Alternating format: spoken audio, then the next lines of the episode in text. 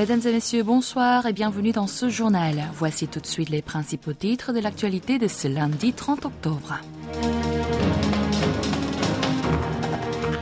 Selon Yoon Suk-yeol, la priorité est de répondre aux cris du peuple. Premier anniversaire du drame d'Itaewon, le président de la République s'engage à assurer la sécurité de ses concitoyens.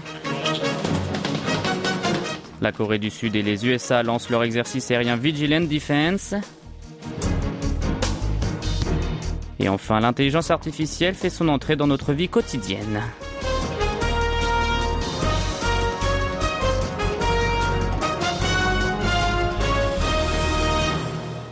Le président de la République a déclaré lors du Conseil des ministres d'aujourd'hui que rien n'était plus prioritaire que répondre aux difficultés rencontrées par le peuple.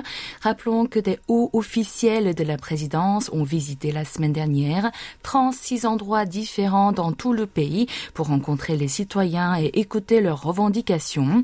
En faisant référence à leur déplacement, Yoon suk a fait savoir que certains avaient mis en question les règles de l'Organisation internationale du travail Le montant fixé par la loi Kim Yong-nan et l'application d'une loi sur la punition des accidents graves sur le lieu de travail d'entreprises de moins de 50 employés.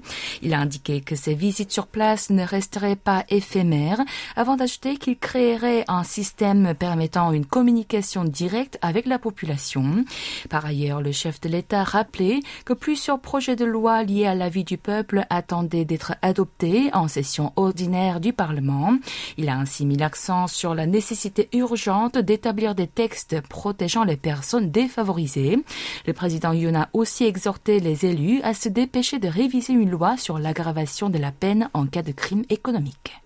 À l'occasion du triste premier anniversaire du drame d'Itaewon, le président de la République a exprimé hier ses sincères condoléances aux familles des victimes de la bousculade mortelle survenue lors des festivités d'Halloween 2022. Lors du culte commémoratif célébré à l'église protestante de Yongham, située à Séoul, Yoon Suk-yeol a exprimé qu'il y a un an jour pour jour, il avait vécu la plus grande tristesse de sa vie, avant d'ajouter qu'il se sentait responsable de rendre le pays meilleur et plus sécurisé pour ne pas oublier les personnes décédées ce jour-là.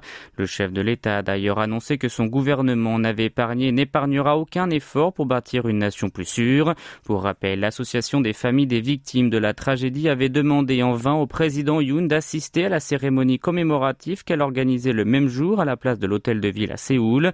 Et cet après-midi, un rassemblement en hommage aux victimes du 29 octobre 2022 s'est tenu à l'Assemblée nationale. Le parti du pouvoir du peuple, le PPP, la formation présidentielle et le Minju, la principale force de l'opposition, ont exprimé d'une seule voix leurs condoléances. Ils sont toutefois en désaccord concernant les mesures post-tragédie et la loi spéciale relative au drame en question. Les familles des victimes de la catastrophe se sont dirigées ce lundi en direction du Parlement. Elles souhaitent demander une nouvelle fois la promulgation d'une loi spéciale afin de tirer cette affaire au clair. Le ministre sud-coréen des Affaires étrangères s'est entretenu hier avec ses homologues israéliens, émiratis et jordaniens par téléphone sur fond d'aggravation des affrontements entre Israël et le Hamas. Paktin a discuté d'abord avec le ministre israélien Eli Cohen. Il a condamné fermement les attaques du groupe islamiste en souhaitant une libération rapide des otages israéliens. Le chef de la diplomatie sud-coréenne a échangé ensuite avec ses homologues émiratis et jordaniens, Abdallah Ben Zayed El Nayan et Ayman Al-Safadi. Il leur a souligné que la guerre ne devrait pas se répandre. Park a également demandé à ses interlocuteurs un intérêt actif et une coopération pour la sécurité des Sud-Coréens résidant dans la région. Vous êtes à l'écoute du journal en français sur KBS World Radio. Les forces aériennes sud-coréennes et américaines ont lancé aujourd'hui un exercice conjoint à grande échelle et ce jusqu'au 3 novembre. L'armée de l'air sud-coréenne avait annoncé vendredi dernier qu'elle allait mener le Vigilant Defense avec le commandement de la 7e force aérienne des États-Unis.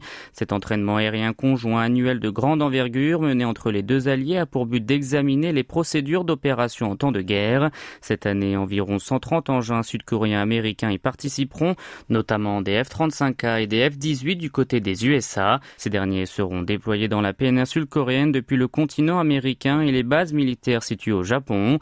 De plus, l'armée de l'air australienne participera à cette manœuvre pour la deuxième année de suite.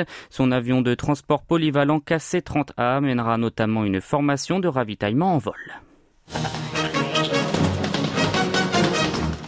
Un bateau nord-coréen qui a dérivé près de la NLL, la frontière maritime intercoréenne, en mer de l'Est, a été reconduit cette nuit au nord par les autorités nord-coréennes. Selon une source militaire du Sud, un aéronef de patrouille maritime sud-coréenne a repéré hier vers 14h16 dans les eaux séparant la péninsule et l'archipel japonais un navire de 10 mètres de long, supposé de commerce, qui dérivait à 200 km à l'est du port de Tedin de la province de Gangwon et à 3 km au nord de la NLL.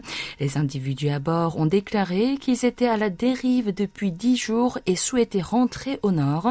La marine sud-coréenne leur a fourni de l'eau et de la nourriture alors que l'état-major interarmé sud-coréen JCS a contacté le commandement des Nations Unies en Corée UNC et les réseaux de communication internationaux réservés aux bateaux marchands afin d'en informer indirectement son voisin. En effet, les canaux de communication intercoréens ne sont plus opérationnels depuis que le Royaume-Uni les a coupés le 4 avril dernier. Le JCS a révélé la situation à la presse vers 15h40, seulement trois heures après la détection du bateau, pour, selon la source militaire, prévenir tout malentendu pouvant entraîner un conflit armé ou une éventuelle punition à l'égard des Nord-Coréens à la dérive une fois retournés dans leur pays. Le nombre de cas confirmés de dermatose nodulaire contagieuse s'est élevé à 61 ce matin à 8 heures. Pour y répondre, le gouvernement prévoit d'accélérer la vaccination. La Corée du Sud a compté un total de 22 villes ou communes touchées par cette maladie de peau animale. Des tests sont en cours dans quatre autres fermes bovines. Selon les autorités, les provinces de Gyeongsang où le plus grand nombre de bovins sont élevés dans le pays n'ont signalé aucun cas douteux. La vaccination s'accélère pour atteindre l'immunité collective. Le gouvernement a 2,43 millions de doses aux collectivités locales jusqu'à présent et 2,1 millions supplémentaires arriveront demain au pays du matin clair permettant l'immunisation de l'ensemble des bovins sur tout le territoire. La campagne de vaccination devrait être achevée le 10 novembre. L'exécutif compte envoyer de la main-d'œuvre dans les fermes de moins de 50 bêtes. Pour ce faire, il a établi un total de 931 équipes. D'après lui, une équipe peut vacciner 250 animaux par jour. Kwon Jae-han, le chef du bureau de la police politique d'innovation agricole du ministère de l'Agriculture, de l'Élevage et de l'Alimentation a souligné que le vaccin contre la dermatose nodulaire contagieuse devrait être injecté par voie sous-cutanée, contrairement à celui contre la fièvre afteuse. Pour aider les éleveurs, le gouvernement a distribué des matériels et des vidéos sur l'injection sous-cutanée. Il projette de mener une autre campagne de vaccination contre la maladie en question l'année prochaine. Les technologies de l'intelligence artificielle IA pénètrent tous les aspects de notre vie quotidienne. Leur champ d'application s'élargit à tel point qu'on les appelle assistants personnels. Les entreprises sud-coréennes ont présenté elles aussi leurs nouvelles technologies lors du Korea Electronics Shows KES qui s'est déroulé du 24 au 27 octobre à Séoul. Dès lors que vous annoncez que vous sortez de chez vous, les lumières s'éteignent et les rideaux se ferment via une simple commande, un robot livre un produit jusque devant votre porte. Un système de contrôle intégré au domicile doté de l'IA permet ainsi de s'occuper de sa maison à tout moment et en tout lieu. Liu Seung-hyun, manager de l'équipe chargée des projets d'IA liés à l'espace chez KT, expliquait que cette technologie donnait des réponses aux questions des utilisateurs et réglait des problèmes. Elle détecte même l'évolution de la consommation d'électricité et réduit le gaspillage d'énergie. Ne se contentant pas de s'occuper simplement du foyer, elle prend aussi soin des animaux de compagnie. En effet, un aspirateur robot peut observer un chien et faire part de son état à son maître. Yoon Soo-in, chargé de la communication marketing intégrée chez Samsung Electronics, a précisé qu'une alerte était envoyée au maître dès que le chien aboie. Selon elle, le propriétaire peut mettre de la musique ou utiliser un bruit blanc pour calmer sa boule de poil. Par ailleurs, cette IA permet de poser des questions aux élèves en, fonction de leur niveau d'apprentissage.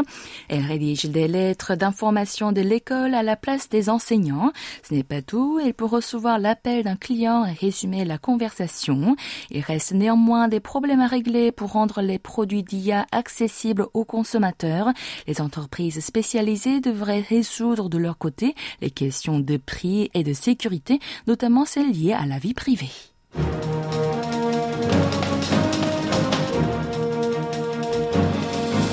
C'est la fin de ce journal qui vous a été présenté par Kim Hong-joo et Maxime Lalo. Merci de votre fidélité. Bon début de semaine sur nos ondes.